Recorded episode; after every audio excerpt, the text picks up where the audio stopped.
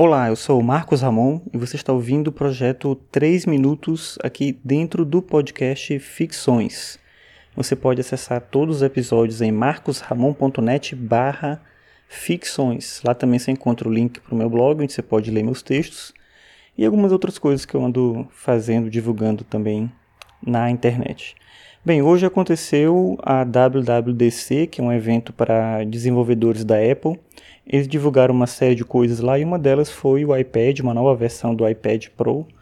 E volta sempre com isso uma discussão que é antiga, vem desde lá do começo dessa popularização dos tablets, principalmente do iPad, né, que levou isso bem para frente, que é a ideia de que o tablet vem para substituir o computador. Eu não sei se a Apple chegou a falar isso em algum momento, assim, de maneira clara, ou se ela deu a entender isso para as pessoas de alguma maneira, mas para mim sempre foi uma coisa diferente. Eu comprei um iPad 2 em 2011, quando ele ainda era o iPad mais novo, a versão mais nova, né, no caso.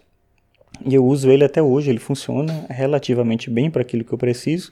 Basicamente eu uso ele para dar aula, então eu faço as apresentações, eu faço direto no navegador mesmo, no iCloud, né, usando o Keynote, que é o aplicativo da Apple mesmo. Eu faço, eu monto as apresentações e depois eu utilizo um data show em sala de aula, né, consigo espelhar a tela do iPad é, para os alunos, né? Eu consigo utilizar vídeos, alguma coisa assim. Então eu uso para usos bem limitados. Meu filho usa muito em casa também para ver YouTube e tal. Claro que, como ele é de 2011 para cá, então a capacidade dele de memória já não dá conta de muita coisa. Tem aplicativos que não rodam muito bem. É, esses aplicativos que eu uso mesmo para dar aula, eles acabam demorando um tempo para carregar. Já não é mais uma experiência tão legal.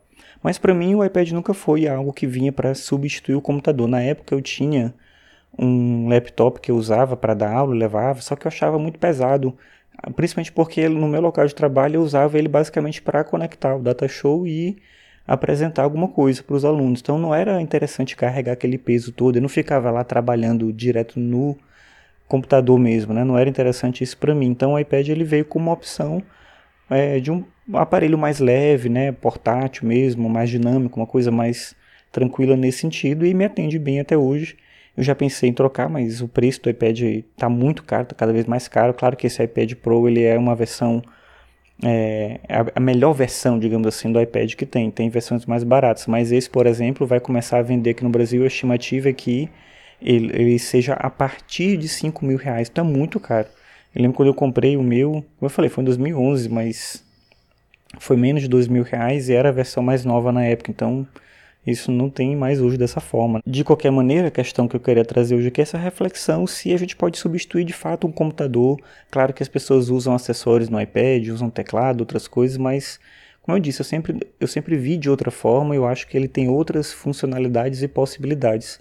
Apesar de que tanto o computador de mesa quanto os tablets vão perdendo espaço para outras coisas, principalmente o próprio smartphone. Mas acho interessante a gente ter opções, se isso torna o processo todo bem mais dinâmico.